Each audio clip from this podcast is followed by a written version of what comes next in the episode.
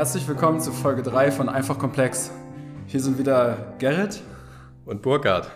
Folge 3 schon. Wir haben viel Feedback bekommen nach unseren ersten zwei Folgen.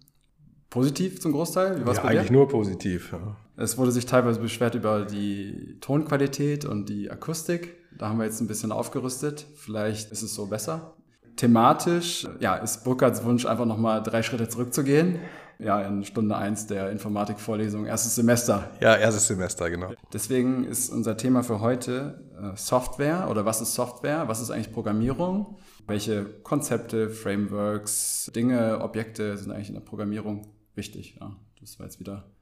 Ja, die, die Frameworks, die, die, die dividiere ich schon wieder raus. Ich habe auf keinen Fall in der Folge. Alles klar. Also ich würde die Folge nennen, äh, was eigentlich los mit diesen ganzen Nullen und Einsen so, ja. Okay. Aber das macht ja nichts. Ja. Also ja. Das ist ja das Gleiche. Ja. Ich würde sagen, wir gucken nach der Folge, wie wir die Folge nennen. So, ja, das mal gucken, was mal rauskommt. Okay. Als kleiner Disclaimer, es kann vielleicht ein bisschen länger dauern. Ja, wir versuchen es trotzdem kurz zu halten. Wollen wir mal gucken, ja. ob wir ein paar Aha-Erlebnisse schaffen können. okay, gut. Genug gelabert, würde ich sagen. Burkhard, was ist denn für dich eigentlich Software und Programmierung? Was ist Software und Programmierung, ja. Ich mag diese Nullen und Einsen-Thematik. Also fangen wir mal an mit Nullen und Einsen. Das, das ist nämlich das, was äh, jeder kennt und sieht. So in der Software. Also mein Nachbar hat zum Beispiel auf der, auf der Zimmertür, auf so einer Matte, nur Nullen und Einsen und so weiter. Und ich weiß, dass der Entwickler ist. Also das ist ja so, ne? Also, oder wenn du im Fernsehen was siehst bei Tagesschau, dann fliegen wir die Nullen und also Einsen. Da, wo bei mir steht, uh, Welcome to our home. Ja, da steht, steht bei ihm 0 und 1, aber das heißt wahrscheinlich auch Welcome to Home mhm. ja, oder irgend sowas. Aber wie, genau das ist das, was wir besprechen wollen heute. Ja, wie, wie wird denn aus Nullen und Einsen irgendwie Hello World oder Welcome Home oder irgendwas? Ja? Mhm. Genau. Und da, da fangen wir mal einfach mal an. So, ne? also, wir fangen mal an mit dem Zählen, Gerrit. Ja? Also ich habe angefangen zu lernen zu zählen mit, dem, mit diesem, mit diesem Grafen, Graf Zahl hieß der aus der Sesamstraße. Ja. ja. Und dann hat das immer geblitzt und gedonnert. Und wir können, also wenn wir über Zählen nachdenken, unsere Kinder, dann, dann zählen wir ja 0, 1, 2, 3, 4, 5, 6, 7, 8, 9. Und das äh, ist das ja einfach so. Und dann haben wir halt für jede Zahl ein Symbol. Ne? Also die 1 eine 1 und bei der 3 ist halt eine 3 und so weiter. Und mhm. bei 9 ist halt Schluss. Ja. Ja. Aber was machst du dann jetzt, wenn du weiterzählen willst, Gerrit? Ich würde jetzt die 1 und die 0 zusammensetzen, was die Symbole angeht, ja. und eine 10 daraus machen. Ja, genau. Dann, also eine 10 ist, da denken wir gar nicht drüber nach. Ne? Malen wir halt eine 10 hin und dann 11 sind halt zwei Einsen, 12 ist 1 und 2 und so weiter. Mhm. Ist ganz selbstverständlich, aber, was, aber das heißt eigentlich was. Ne? Uns sind eigentlich die Zählsymbole ausgegangen bei 9. Und jetzt haben wir uns irgendwie geholfen und haben gesagt, okay, wir fangen halt, wir nehmen halt ein zweites Symbol in die Reihe rein. Mhm. Und dann haben wir zwei Bits im Prinzip. Ja. Denn die Stelle, wo wir zählen, ne, von 0 bis 9, das ist ja quasi eine Stelle, das, das, das ist quasi das Bit. Mhm. Da verstehen wir schon, was ein Bit ist. Ja. Und wenn wir aber jetzt 11 haben zum Beispiel. Warte mal kurz. Ja. Ein Bit ist nicht das Bier, sondern es ist die kleinste Einheit in der Informatik oder sowas? Oder ja, nee, für mich ist das einfach eine Stelle, wie eine Spalte in der Tabelle. Ne? Ja. Also, also bei, wenn die Zahl 8 braucht halt nur ein, eine Stelle mhm. und die Zahl 314, er hat halt schon drei Stellen. Ja. ja. Und äh, in der Informatik heißt halt jede Stelle ein Bit. Ja. Und wenn du, wenn du, wenn du was hast, was acht Stellen hat, acht äh, Spalten hintereinander, mhm. dann nennt sich das Byte. Ja. Denn acht Bit sind ein Byte. Das okay. ist mal irgendwann so festgelegt worden. Das arbiträr, das hat jetzt irgendwie keinen technischen Sinn oder Hintergrund, sondern ist halt einfach so. Ja. Okay. Und das kennst du ja, Megabyte, Gigabyte, Terabyte, Festplattengröße und so weiter, genau. 1000 mal 8 Bit.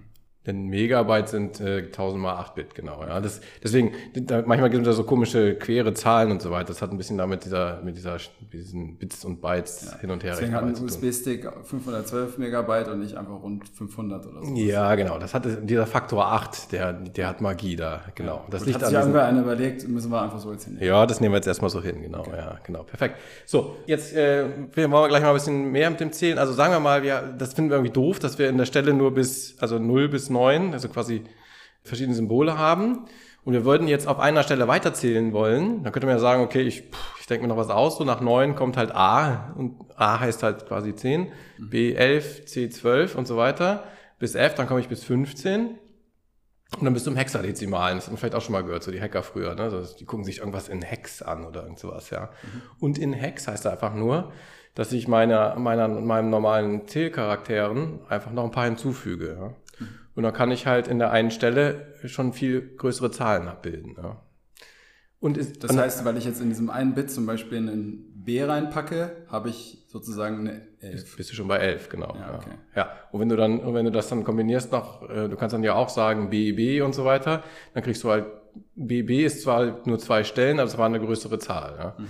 So, und das andere Extrem ist halt, ähm, und so funktioniert es mit den Nullen und Einsen, die Computer, die, die haben ja genau nur zwei Symbole, ja. 0 und 1. Mhm. Ja. So, und jetzt, jetzt machen wir das mal. Also 0 ist 0, das ist noch einfach. Ne? 1 ist 1. So, jetzt Gerrit. Was wäre denn eine 2 im binären System dann vielleicht? 0, 0. Nee, 0, 0 bleibt immer noch 0, ja. Das würdest du ja auch nicht machen. Also wenn, so, du, jetzt, wenn du jetzt sagst 9 und dann sagst du, was ist denn 10, dann ist es ja auch nicht 0, 0 okay. oder 0, 1 oder irgend sowas. Okay, dann wird es 0, 1 sein.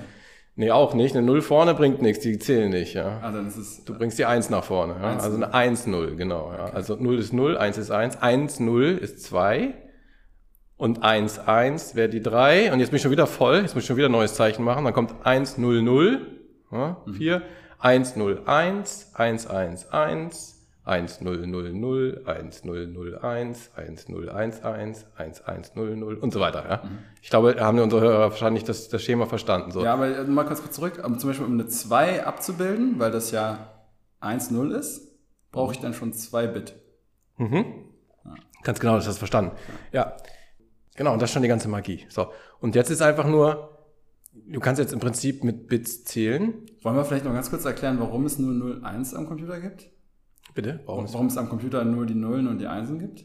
Ach so, ja, das hat, das hat einfach was damit zu tun, wie früher, wie die Computer irgendwie, du hast ja irgendwie Strom an oder Strom aus, ne? Also, wir haben ja Transistoren und so weiter und im Prinzip können die nichts anderes als, als an oder aus, ja. Alles ist irgendwie auf diesen Mikrochips eine Kombination von an oder aus, mhm. ja, deswegen 0 oder 1, ja, okay. genau. Mhm. Ja, genau, das stimmt. Also, das ist, das ist quasi die, ja, das ist quasi die Wortgewandtheit, sage ich mal, unserer Computersprache, nur 0 und 1. Die, eine kurze Anekdote, äh, die Natur macht es ein bisschen anders. Ähm, vielleicht weißt du da irgendwie, da haben wir ja quasi, man sagt ja immer auch schon der Code, so der genetische Code, ja, mhm. die DNA nämlich, die hat, die hat im Prinzip vier, ja, vier Charaktere auf einem Bit, mhm. nämlich die vier Basen, ja, A, T, C, G. Und ähm, das ist der, das, der, so macht das die Natur. Und dann werden immer drei zusammengenommen, die kodieren dann quasi eine Aminosäure. Und so kannst du dann quasi das auch durchlesen wie, wie so ein Computercode. Und dann kommen dann immer die Aminosäuren raus. Die Aminosäuren werden dann Proteine, die sind die Eiweiße. Und die, das kodiert im Prinzip dich, deinen ganzen Körper so und dann bist du fertig. So, okay, ja. Machen wir mal in der Bio-Podcast-Folge. Machen wir mal eine Bio-Podcast-Folge. ja, aber es ist irgendwie ganz cool zu sehen, dass im Prinzip die, ähm, die Konzepte der Softwareentwicklung und der Informatik sind im Prinzip gar nicht so weit weg von denen, wie die Natur das halt auch macht. Ja. So, und jetzt ähm, Jetzt sind wir bei, nur bei 0 und 1 und können quasi zählen. Wir haben ja einigermaßen verstanden, wie, wie bringe ich jetzt also eine Kette von 0 und 1, kodieren im Prinzip eine Zahl, eine mhm. Nummer. Ja. Also jetzt vielleicht nochmal ganz, ganz bildlich, wenn wir ja wissen, 1 ist Strom an, so zum Beispiel. Ja. Wenn ich jetzt dreimal Strom an ja, das, das würde ich jetzt äh, mit dreimal Strom an und so, da, die Physik würde ich jetzt mal da rausnehmen. Ja? Also, also wenn da drei Bits in Folge sind, Einsatz 1, dann weiß der Computer, das ist jetzt, damit ist eine bestimmte Zahl gemeint. Ja, genau. In genau. dem Fall die. Ja, genau, das kommt jetzt. Was okay. damit gemeint ist, ist nämlich, ah. äh, also das ist ja das Ding, ja. Wir haben nichts anderes als die Nullen und Einsen und müssen jetzt ja, mit Software machen wir alles heute, ne? Also künstliche Intelligenz, wir rendern irgendwelche Webseiten, wir haben HTML-Pages und so weiter. Mhm. Ähm, und alles ist damit gemeint, genau. Ja. Und jetzt ist, das ist die Kunst. Jetzt müssen wir quasi ein Mapping machen, ja, zwischen diesen, zwischen diesen Nummern, die sehr groß sein können. Also ähm, du kennst das ja auch, ganz viel ist ja 32-Bit-Betriebssystem früher, ne? Die kleinen, jetzt 64-Bit-Betriebssystem. Was heißt denn das? 64-Bit heißt, dass die größte Zahl, die, ich, die der Computer mappt, also ausdrücken kann, hat halt schon 64 Bits ja, oder mhm. Bytes. Mhm. Nee, nee, 64 Bit, schon richtig. Mhm. So, und äh, das brauche ich halt, um, ne, wenn ich eine sehr, sehr große Nummer ausdrücken will, haben wir gerade schon gemerkt, ich muss ja immer schnell, es geht ja immer schnell weiter mit dem, mit dem Hinzufügen der Stellen, dann brauche ich halt viele Stellen, so, ja. Mhm. Und dann brauche ich halt schon, wenn ich jetzt heute diese, diese Terabyte großen Festplatten habe, naja, und ich will halt adressieren, dass das auf dem letzten Terabyte meine Daten liegt, ja, dann muss ich ja quasi bis zu einem Terabyte zählen können. Und das sind schon ziemlich große Nummern. Mhm. Und deswegen brauche ich so viele Bit die quasi als eine Einheit verstanden werden, um eine große Zahl quasi darzustellen im Betriebssystem so. Ja. Äh, gehen noch mal ein bisschen zurück in der Zeit. Ähm, das Mapping so. Denn fürs, fürs Programmieren ist eines wichtig. Wir brauchen halt Datentypen. Ja. Es gibt verschiedene Datentypen. Davon gibt es gar nicht so viele in der Programmierung. Also wenn wir jetzt, das ist quasi äh, schon der Schritt in die, in die Programmiersprache. Ja. So. Vielleicht, vielleicht mal ganz kurz, worauf wollen wir hinaus? Wir wollen verstehen, wie man Computer instruieren kann, irgendwas zu tun und was ist in der Ja, ich würde eher sagen, wir wollen verstehen, also wenn wir verstehen wollen, was Software ist. Mhm. Ich glaube, jeder hat irgendwie, also jeder, der noch nicht, noch nie einen Programmcode gesehen hat, einen mhm. Source Code, mhm. ähm, hat irgendwie nur so eine wolkige Vorstellung von was Software Wahrscheinlich ist. Wahrscheinlich so Matrix-mäßig. Ja, genau. Ja, ja, deswegen habe ich mit den 1 und 0 angefangen, irgendwie so rumfliegen. Ja, genau.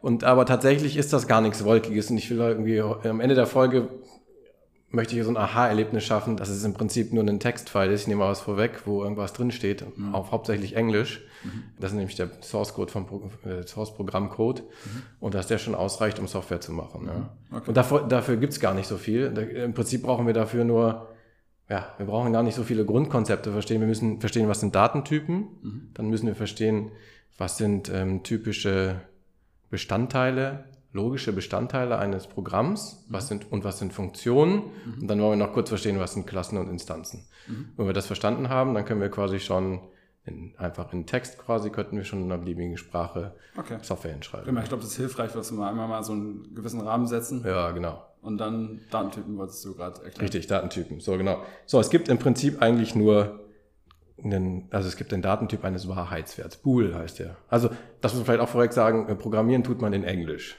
Ja, also nicht in Deutsch und nicht in Finnisch oder irgendwas. Alle, alle Programmiersprachen sind in Englisch gehalten. Ja. Deswegen ist alle, der ganze Terminus um Softwareentwicklung herum alles Englisch. Ne. Mhm. Der Wahrheitswert heißt Bool und er kann genau zwei Werte an, das ist wie unser Bit. Ja. Entweder ist das True oder False. Ja. Also das kann ich mit einer 0 und einer 1 direkt abreflektieren. Ne. Mhm. Dann haben wir einen anderen Wert, im Prinzip Number, also jede Nummer. Beispiele 42, 3,14. Witzig, dass du gleich 42 sagst. Ja, meine Lieblingszahl. Die Antwort auf alle Fragen. Ja, genau, deswegen. Ja, ja, ist ein bisschen, ist ein bisschen nerdig, aber das ist, äh, ja.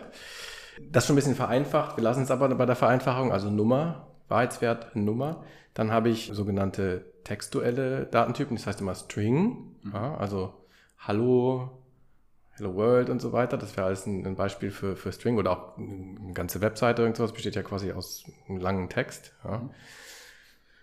Und dann habe ich, ähm, das sind so quasi die, die atomaren äh, Datentypen und dann habe ich zusammengesetzte Datentypen. Davon gibt es eigentlich auch nur zwei wichtige. Und zwar das Array, ja, oder Feld vielleicht auf Deutsch. Und das Array ist quasi ja quasi nur eine, eine Abfolge von hintereinander folgenden Datentypen. Typischerweise eines gleichen Typs. Ja. Dann habe ich ein Array von Nummern. Ja. Also 42, 45, 1, 7 oder irgendwas. Die Lotto, sechs Lottozahlen. Mhm. Kann ich zusammenfassend sagen, das ist ein Array von sechs, Länge sechs und da stehen halt die sechs Lottozahlen drin. So, ja. mhm. Genau, folgt hintereinander. Und dann habe ich noch das, den Datentyp eines, ich nenne es mal Map oder Objekt. Also das heißt quasi, ich habe einen, einen Key und einen Value in Englisch, also einen, einen Schlüssel und einen Wert. Mhm. Ja, und dann kann ich halt sagen, der Schlüssel ist typischerweise, da gibt es jetzt natürlich, es ist, wir sind bei einfach komplex, also es ist komplexer, als ich es jetzt vereinfache, aber wir denken mal über den Schlüssel nach, einfach als einen Stringwert. Also es könnte zum Beispiel sein, irgendwie, so in kürzester Weise irgendwie einfach A okay. ist 1, B ist 2, C ist 3. Aber was dieser Schlüsselwert ist, ist eigentlich völlig egal. Ja. ja. Könnte auch irgendeine ID sein, ja. Und das ist ein Datentyp Objekt dann? Das ist vom Datentyp Objekt, genau. Und da hast du quasi in diesem Objekt drin, hast du beliebig viele Key-Value-Paare.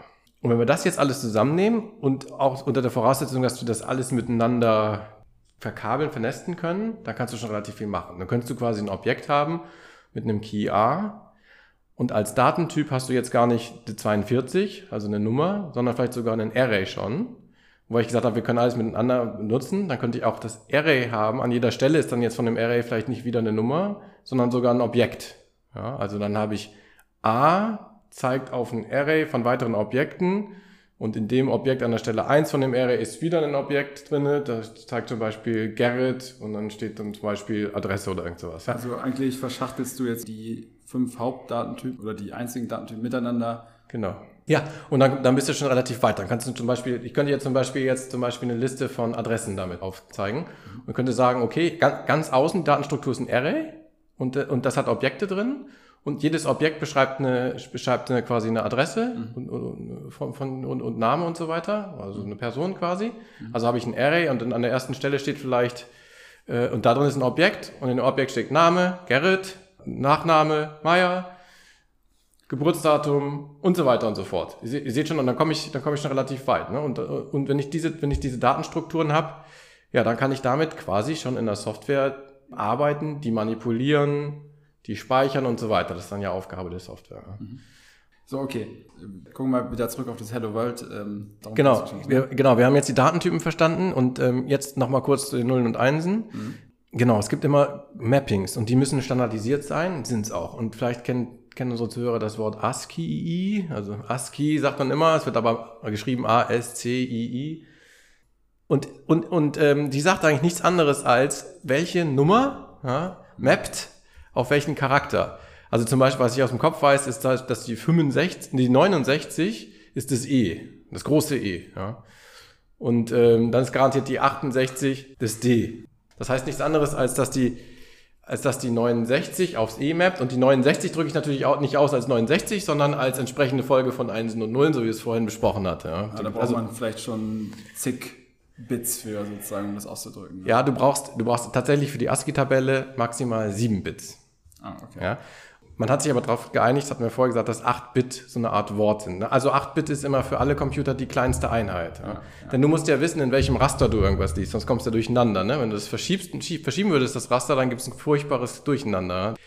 8-Bit werden ausgelesen und mit die 8-Bit reichen eigentlich für 255 bis 255. Mhm. Man ignoriert aber beim ASCII-Tabelle einfach einen Bit und mit 7 Bit komme ich, komm ich hin. Ja, das geht nicht tatsächlich bis okay. 127. Ja, okay. Das heißt, ich, um Hello World zu schreiben, was ja quasi ein String ist aus Hello sind 5, dann Leerzeichen 6 und World sind nochmal 5, also so 11 Zeichen, sag ich jetzt mal. Ja. Muss ich und jedes Zeichen hat, hat ein Byte, genau. Ja, du ja. genau 11 Byte. Ja. ja, okay. So, und jetzt, das ist total spannend. Ne? Wenn wir das also das ist ja vielleicht ein bisschen, also unser Hörer denkt sich jetzt vielleicht, was machen die jetzt, jetzt die beiden Jungs hier mit uns irgendwie? Warum jetzt 0 ja. und 1? Ja, äh, ja, aber das ist total aktuell, ja, weil wir, wir, wir sprechen ja auch manchmal ein bisschen über IoT und über Netzwerkstandards und so weiter und so fort. Ne? Mhm. Und wenn wir heute über IoT sprechen und so weiter und wir wollen unsere smarte Mülltonne haben, dann funkt die vielleicht sowas wie LoRaWAN und so weiter. Ne? Ich, ich also wir kommen jetzt auf ein ganz anderes Thema, ne? So, aber ja, ich habe zum Beispiel Funk, nee, aber ich will das sagen. Wir haben zum Beispiel Funkübertragung und so ja. weiter, ja.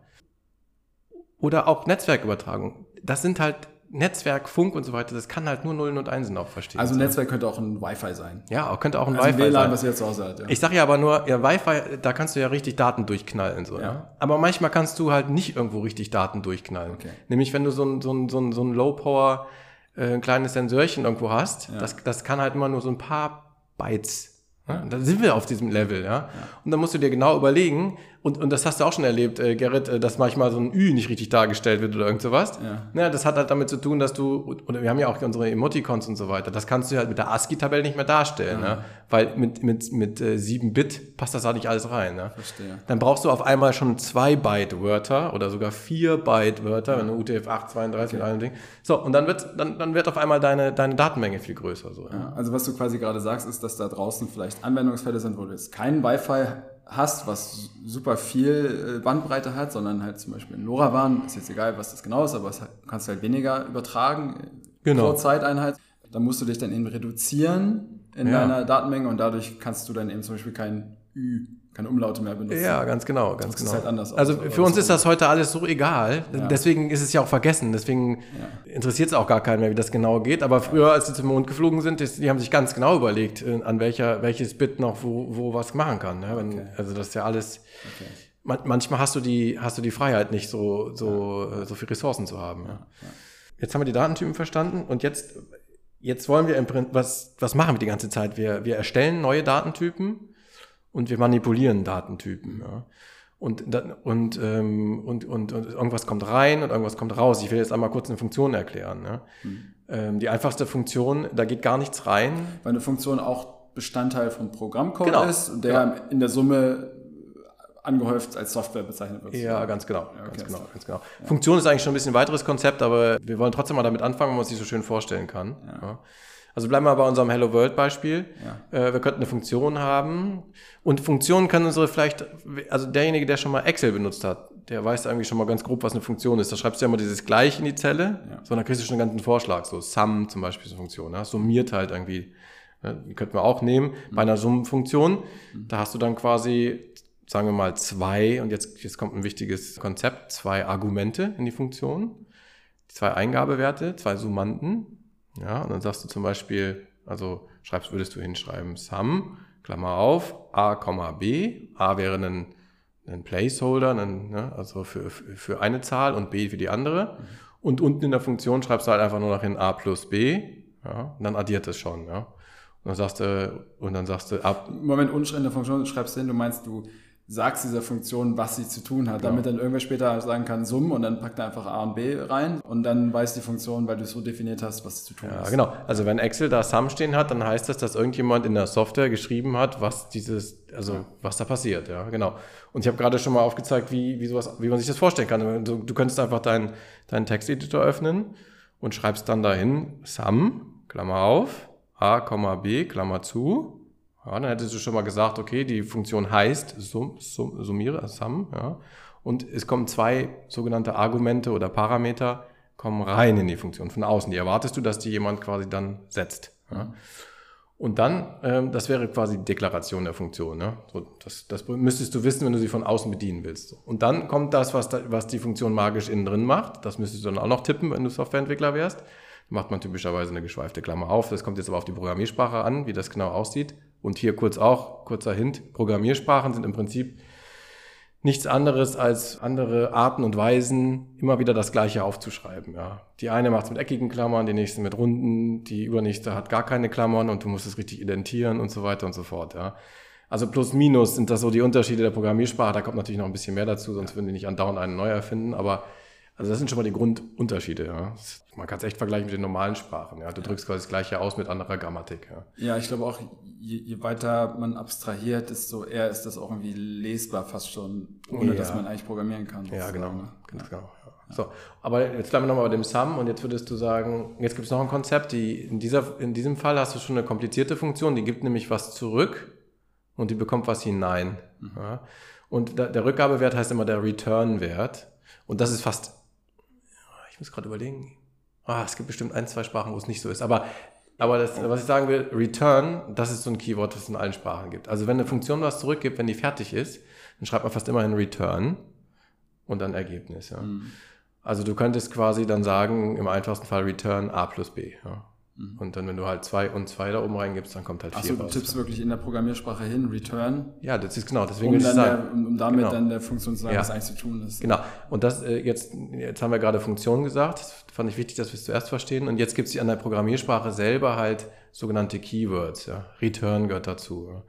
Und ein paar Konzepte, auf die will ich heute nicht, das würde echt den Rahmen sprengen, eingehen, aber im Prinzip haben wir Konditionen. Also wir können sagen, wenn dann, das ist immer if, then, else. Ja, du kannst sagen, wenn irgendwas so ist, dann mach, mach dies oder mach das. Ja. Das kennen wir sogar noch von Excel.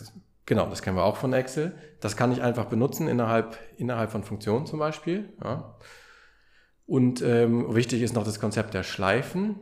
Ähm, die, die bearbeiten was äh, der Reihe nach. Ne? Und die Schleifen sind meistens wichtig für Arrays. Kann, ich habe ja von, von dem Datentyp Array gesprochen, nicht umsonst. Also wenn ich jetzt zum Beispiel mir an jeder Stelle von so einem Array die Zahl angucken wollte, ja, dann würde ich das mit einer Schleife schreiben, ja, dann kann ich, das heißt... Moment, lass uns das mal ein bisschen plakativer machen. Ich habe jetzt noch die Adressen im Kopf, die du vorhin gesagt ah, hast. Ja, genau. Wir könnten ja zum Beispiel zehn Adressen daraufhin überprüfen, ob sie sich in Hamburg befinden. Ja, ganz genau. Oder sowas, oder? Richtig, das könnten wir machen, ja. Ja, dann würdest du quasi, genau, da hatten wir gesagt, bei den Adressen, wir haben einen Array von diesen Objekten und so weiter. Mhm dann würdest du quasi eine Schleife schreiben über dieses Array. Das geht dann quasi, das heißt immer vor meistens die Schleife. Vor, oder ich spreche es mal auf Deutsch aus, für jedes Element in diesem Array tue was. Ja, dann geht wieder so eine Klammer auf. Ja. Und dann gibt ja quasi die Software, also der, die Programmiersprache an dieser Stelle, gibt dir dann schon das Element in die Hand. Ja. Und dann kannst du in dem Element dann angucken unter dem Key PLZ oder Wohnort, ja, Ort vielleicht ob das Hamburg ist. Das ist dann diese Wenn-Dann-Sache. Ne? Wenn unter dem Key der Value ha gleich Hamburg ist, ja, dann tue was Bestimmtes. Ja. ja. So, dann gehst du diese ganze Schleife durch und, und wenn du die nur rausfiltern würdest, dann könntest du zum Beispiel sagen, ich lege mir ein neues Array an vor der, vor der Schleifendefinition und speichere quasi, übernehme nur in das neue Array diejenigen Adresseinträge, die aus Hamburg sind. Ja. Ob das jetzt ähm, effizient ist oder nicht, das, ähm, das ist, äh, steht auf einem anderen Buch. Ja. Das hat dann mit Algorithmik zu tun. Das hast du, glaube ich, auch schon noch auf deinem Spickzettel, aber das, ähm, das lassen wir auch noch mal kurz raus.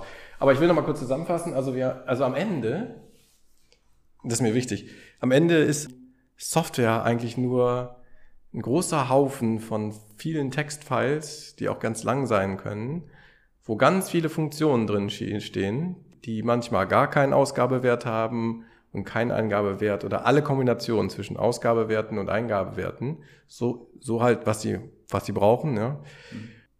Und diese Funktionen schreibe ich natürlich, um das, die müssen halt quasi das machen, was ich erfüllen will mit der Software, dafür haben die einen Zweck, ja. Und wenn ich erstmal diese ganzen Funktionen habe, dann kann ich die einfach aufrufen. Ne? Und dann kann ich einfach, ähm, und jetzt kommen wir so ein bisschen dazu hin, das kennt man auch. Also wenn, also jedenfalls die Windows-Nutzer unter uns, wie heißt denn das? Kommandoaufforderung oder so, diese Eingabe, Terminal das Terminal, genau. Ja. Wo dann noch irgendwie Sachen rausgedruckt werden und so weiter. Ja. Das ist quasi, das sind quasi, das ist die direkte Ausgabe. Ne? Also das hat jede Programmiersprache aus. Ich kann immer sagen, schreib mir was aufs Terminal ja. quasi so. Ja? Das heißt Print zum Beispiel. Genau, Print heißt in der einen Sprache, bei in JavaScript heißt Console Log, in C++ heißt C out. Das sind die sehr, das sind die sehr unterschiedlich. Das ja. macht aber immer das Gleiche, ja. Okay. So, und das einfachste Programm, dann, da, da sagst du dann, es gibt immer eine spezielle Funktion, eine sehr spezielle Funktion, die heißt meistens Main. Und das ist die Funktion, die als allererstes aufgerufen wird. Das heißt, wenn du dein, wenn du dein Programm fertig gemacht hast und es startest, dann weiß es von alleine, wenn du es Main genannt hast, dann ist das die erste Methode, die aufgerufen wird. Und das ist quasi der Einstiegspunkt in dein Programm. Und dann kannst du Schritt für Schritt da drin, du kannst ja in der Funktion auch andere Funktionen aufrufen. Ja. ja? Und dann kannst du komplizierte Dinge machen. Ne? Ja, okay, aber wir wollen jetzt nicht zum Programmieren für Nö. Anf Nö, wollen wir nicht. Aber, aber, aber, wenn man das verstanden hat, dann, ähm, ich glaube, dann hat man schon mal einen, einen gewissen Eindruck und das ist heute noch so. Ne? Also wir haben und, und, und, und diese ganzen Konzepte, wenn wir, wenn wir Bibliotheken haben. Ne? Das wollte ich gerade sagen. Also ja. jetzt, die meisten Probleme wurden ja schon einmal gelöst. Von irgendwem irgendwo. Ja. Und äh, das kann ich ja wieder benutzen. Ich schreibe ja nicht immer wieder alles von neu, diese ganzen Zeilen. Ne? Ja, im besten Falle, ja, genau. Ja. also um das Thema Bibliothek ja, ja, genau. anzuleiten, ne? Richtig. Ähm, ja, Re Reusability, ne, ist so das Stichwort, genau. Also erstmal ist es typischerweise so, dass du nur innerhalb der gleichen Programmiersprache Bibliotheken mit einbinden kannst. Ja. Also du kannst nicht so einfach ähm, in einer Programmiersprache schreiben und eine Bibliothek einer anderen Programmiersprache die Funktion davon benutzen. Mhm. Das geht eigentlich nie. Ja. Und es setzt natürlich voraus, dass diese Bibliothek für dich irgendwie erreichbar ist. Ja? Also im besten Falle Open Source, dass du auch verstehen kannst, was, was sind da aber für Funktionen drin ja, und was machen die. Ja, hilft dir ja nichts, wenn du einen Stapel also wenn du so eine Blackbox hast und du weißt nicht, was da drin ist. So, ne? Das muss schon, muss irgendwie dokumentiert sein, genau. Ja. Aber genau, aber so, so Libraries und Windows DLL hat man vielleicht auch schon mal gesehen, ne? Oder in Linux heißt es anders, auch egal. Aber das ist, im Prinzip ist das nichts anderes als ein Haufen von Funktionen, ja? ohne eigenen Einstiegspunkt. Deswegen habe ich diese Main erwähnt. Ja? Du, also es ist quasi so ein passiver Sack voll mit Funktionalität. Ja? Es sind ganz viele bunte Lego-Steine, die du an der richtigen Stelle hinbauen könntest. Genau, und dann kannst und jetzt kannst du ein wildes anderes Programm schreiben und das ist das. Ne? Also heute, wenn heute neue Software entsteht, genau, dann, dann fängst du nicht im, im Urschleim an. So, ja? Du hast nämlich tatsächlich tonnenweise genau diese, diese Bibliotheken, die du, die man auch Dependencies nennt und so weiter, die bindest du alle ein, weil wenn mal was gemacht ist und vor allen Dingen dieses ganze Rendering und so weiter, wie ne, Schatten werfen und so weiter, das ist, also wäre ja furchtbar, wenn jeder Softwareentwickler für eine schöne Webseite wieder alles machen müsste. Das ist halt nicht so und es ist halt alles schön und sauber vorgefertigt in riesigen Dependencies und du lädst die quasi nur noch zu deinem Code hinzu und benutzt es einfach, als wäre es neben dir. Mhm.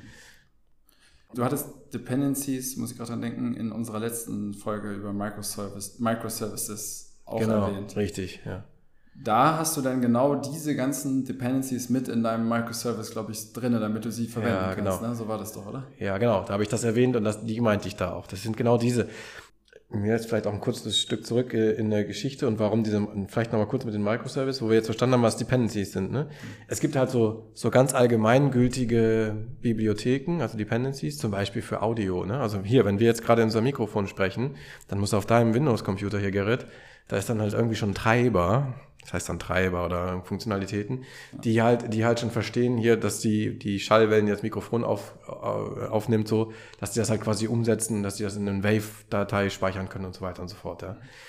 Ähm, und das braucht ja dann nicht nur dieses Aufnahmeprogramm von deinem Rechner, das brauchst du dann ja auch wieder, wenn du ein anderes Programm hast, wenn du im Web telefonierst und so weiter. Ja. Mhm. So.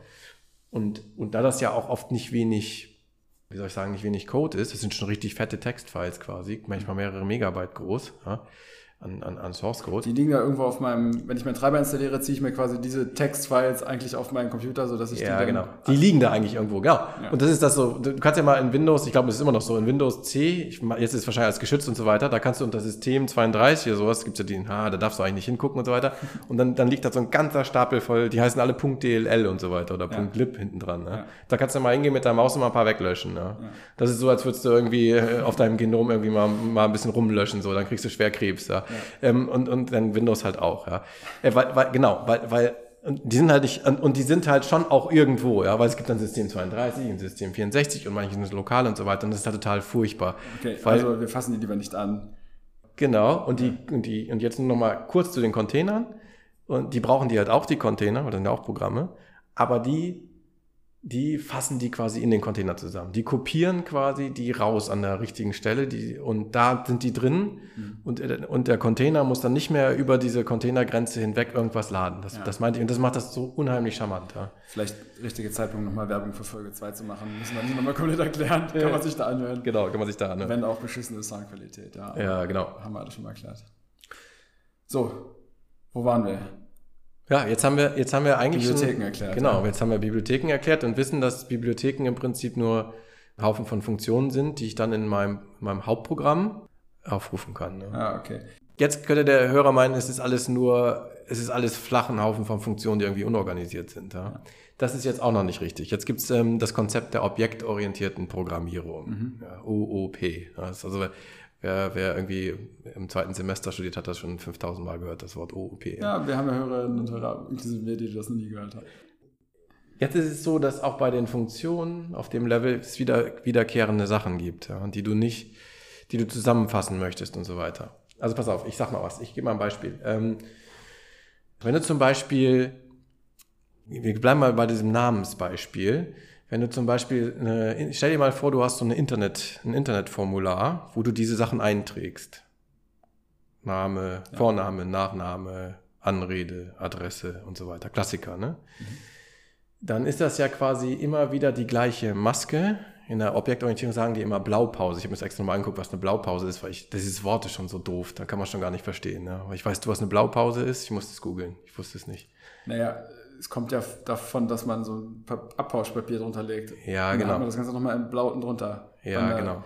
Rechnung oder so. Ja. Passiert das manchmal. Genau. Ich will nämlich auf das Konzept der Klasse heraus. Ja. Und die, und die Klasse ist quasi auch nochmal nichts anderes als eine, als ein strukturierter, ähm, als ein strukturierter, wie soll ich sagen, eine strukturierte Form von Datentypen. Also eine, eine, eine Klasse enthält verschiedene Datentypen und das muss jetzt nicht, das ist jetzt nicht unbedingt wie das Objekt, das hatten wir schon mal, das, das ist sehr ähnlich, aber es kann halt quasi, es, es würde bei dem Falle äh, beinhalten ein Datentyp String für den Vornamen, ein Datentyp String für den Nachnamen, ähm, ein Datentyp vielleicht Nummer für die Postleitzahl. Der ist dann so aber auch schon ausdefiniert. Der heißt dann nicht einfach äh, String, der heißt dann schon Vorname, Nachname. Genau, im, genau, genau. In der Klasse, in der Klasse, das ist jetzt etwas mehr als eine Funktion, da würde, genau, da würden halt quasi diese Datentypen ausdefiniert und haben ihren eigenen Namen.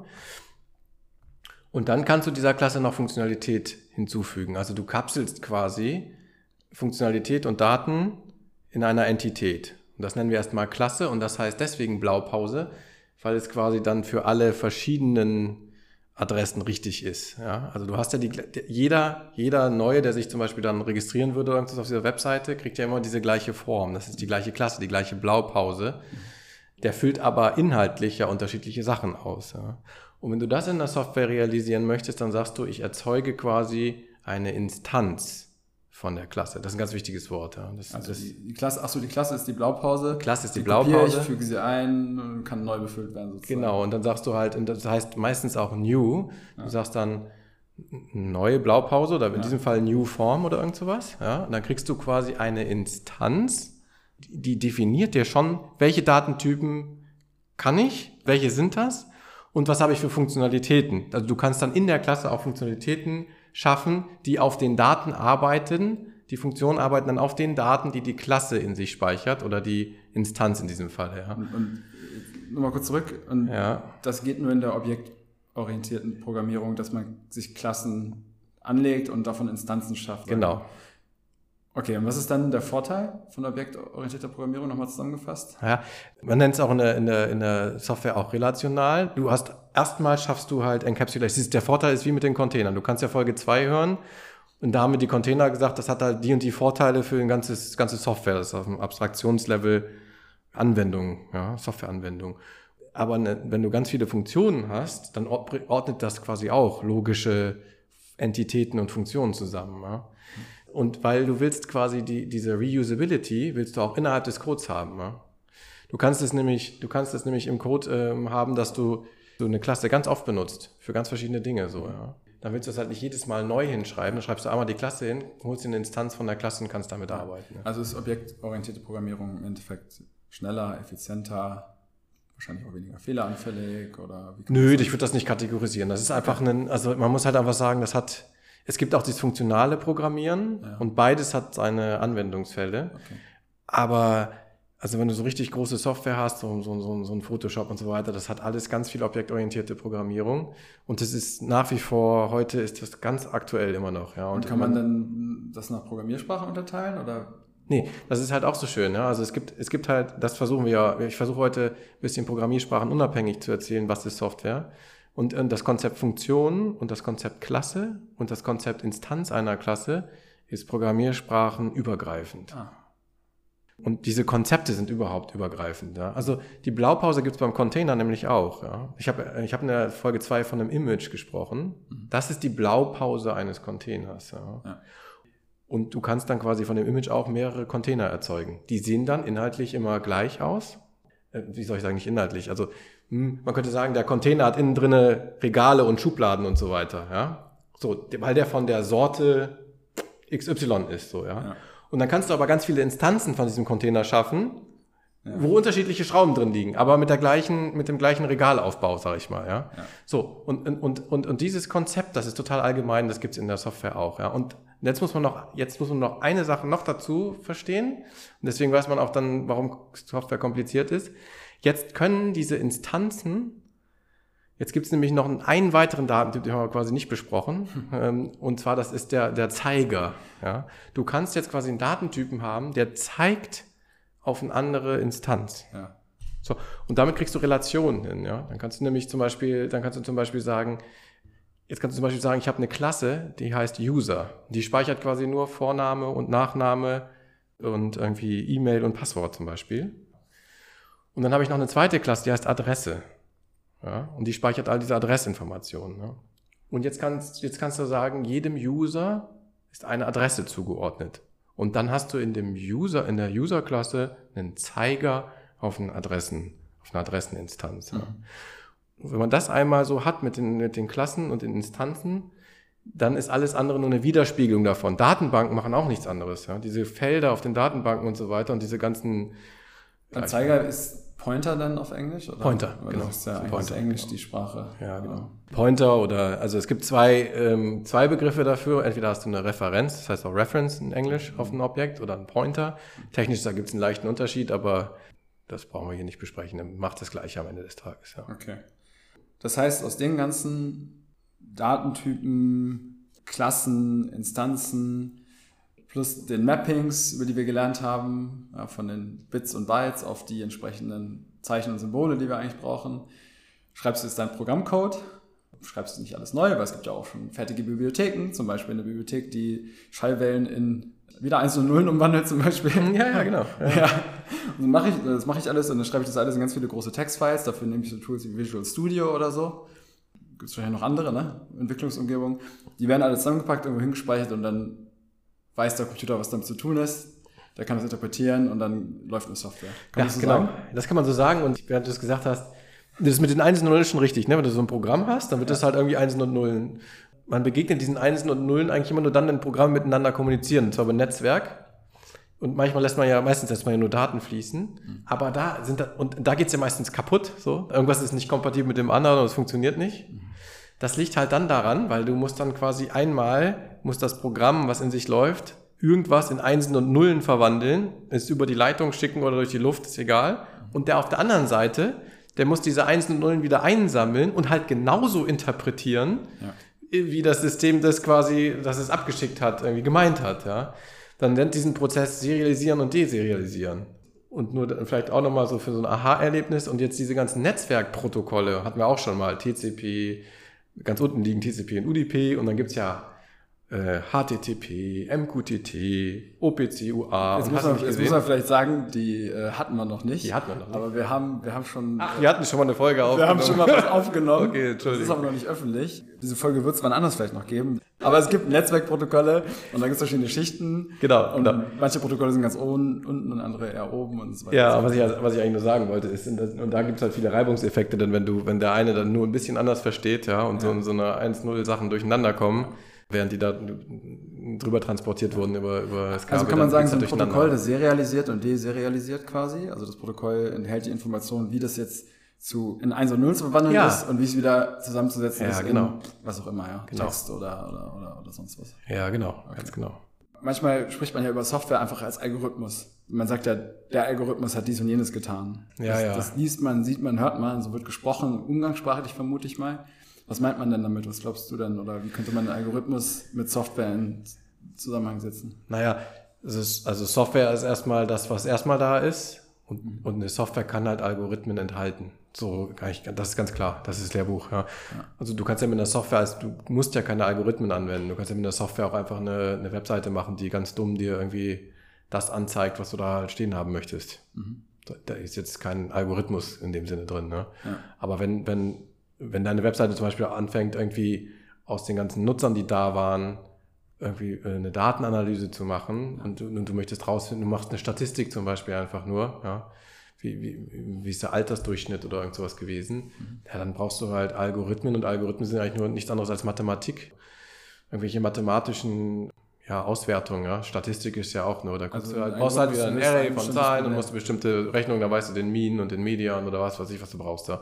Das ist alles Algorithmus, ja. Und dann gibt's halt ganz einfache Sortier-, Statistik-Algorithmen und so weiter. Und dann gibt's halt immer komplexere, die dann halt irgendwie auch ähm, ja, so, so Computation, wir sagen ja hier Machine Learning Sachen lernt, ne, wo du, wo als Mensch nicht mehr hinterherkommst, dir das überhaupt nicht vorzustellen. Hast du halt irgendwie tausend Parameter oder und, und noch viel mehr Daten und musst dann ein Problem optimieren oder irgend sowas. Okay, also der Algorithmus löst ein bestimmtes Problem oder eine Herausforderung. Ja, genau.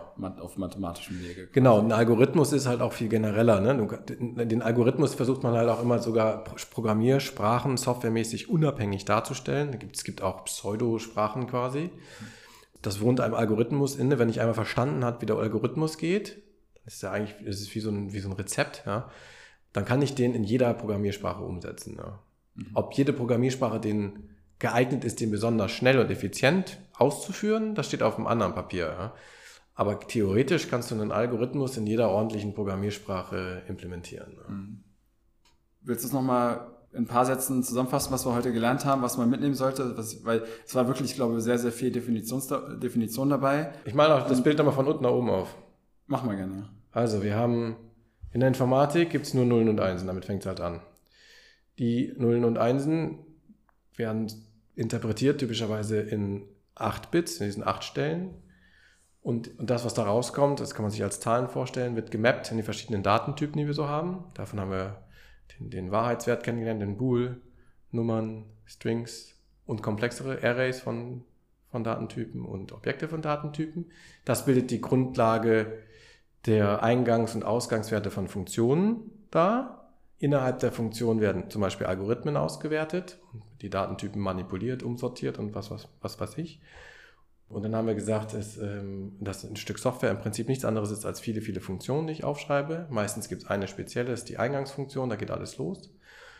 Und wenn ich nicht alles wieder von vorne machen will, dann nutze ich Funktionen, die ja Leute schon mal geschrieben haben. Das sind dann die sogenannten äh, Bibliotheken oder Dependencies. Und wenn ich Funktionen inner, also wenn ich ein großes Softwareprodukt habe, dann möchte ich anfangen, meine, meine Funktionen zu strukturieren innerhalb der Software, die ich da habe. Dann fange ich an, sowas wie Klassen und Instanzen einzuführen. Die separieren quasi äh, bestimmte Aufgaben, indem sie Datentypen, Daten speichern und bestimmte Funktionen, die auf diesen Daten arbeiten sollen, einkapseln. Ja. Und was da grundsätzlich passiert, das sagt die Klasse. Das ist unsere Blaupause und dann kann ich ganz viele Instanzen davon erzeugen, die dann quasi ihre eigenen Daten halten und auf diesen arbeiten. Und dann habe ich noch einen Schmanker, dass ich quasi die Sachen miteinander relationieren, also in Relation, in Relation setzen kann, indem ich Zeiger auf andere Instanzen äh, bringen kann. Ja. Mhm. Und alles das zusammen schreibe ich im Prinzip hin. Heute macht man das nicht mehr einen Textfile, früher hat echt noch so einen ganz ziemlich einfachen Texteditor gemacht. Heute gibt's halt diese IDEs, Integrated Development Environment. Also das sind halt richtig clevere Textfile-Editoren, die halt Programmiersprachenkenntnisse haben. Mhm. Da schreibe ich das halt auf, aber am Ende sind es alles Textfiles. Gibt es oft bei Programmiersprachen einen Kompilierungsschritt. Dann wird tatsächlich das ganze Ding, was da ist, in Nullen und Einsen richtig dicht gepackt. Das ist dann diese Executable.exe. Ja. Mhm. Dann geht's los. Ja. Oder ich habe halt Programmiersprachen, das haben wir noch nicht gesagt, die werden direkt, das ist dann Interpreter, die werden halt, da wird quasi direkt live dieser Text gelesen und angewandt. Ja. Dann geht's direkt los ja, mit ein bisschen Optimierung. Sowas okay. ist JavaScript zum Beispiel. Ja. ja. Das wird typischerweise nicht kompiliert, sondern das wird live so auch eine Website ja. Also ja, Website, ja, genau. Da ist der Browser im Prinzip, der Browser ist im Prinzip so eine Art Interpreter. Der Browser, wenn dir eine Seite anrennt, der macht das sowieso. Der, der liest halt quasi das HTML, was da ankommt ja. und, und macht daraus nochmal was, nämlich eine, eine schöne bunte Website und so. Okay. Ja. Vielen Dank. Gerne. Mal gucken, bin mal gespannt, wie die Retention der Folge ist, wer jetzt noch dabei ist. Ja.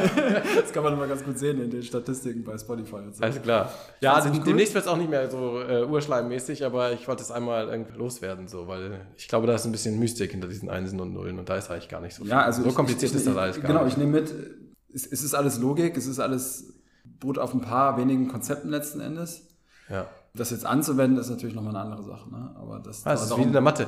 Du hast halt wenige Axiome, Grundkonzepte und dann baust du halt ein riesiges Konstrukt drauf darüber aus. Oder die Quantenphysik oder sowas. Ja, ja also das, ist einfach dann, ja. das, ist dann, das ist dann einfach. Ja, ja alles klar. Okay. Nee, nächstes Mal ähm, machen wir es wieder ein bisschen praktischer. War uns aber wichtig, hier ein paar Grundlagen zu setzen, weil ist ja für Laien und vielleicht nehmt das eine oder andere mit. Ja, seid im täglichen Leben oder bei der Arbeit einfach ein bisschen besser gerüstet, wenn ihr damit in Kontakt kommt. Machen wir Sack zu, Burkhard. Äh, Alles klar. Vielen herzlichen Dank und danke fürs Zuhören und wir hören uns beim nächsten Mal. Ja, Grüße aus Hamburg. Tschüss, tschüss.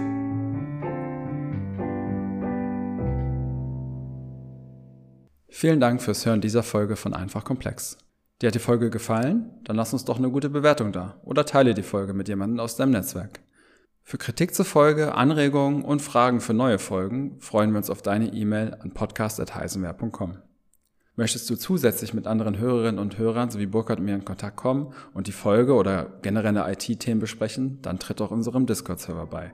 Den Link dazu findest du in den Show Notes. Neue Folgen gibt es jeden Mittwoch. Abonniere jetzt unseren Podcast, um keine Folge mehr zu verpassen. Bis zum nächsten Mal und tschüss aus Hamburg.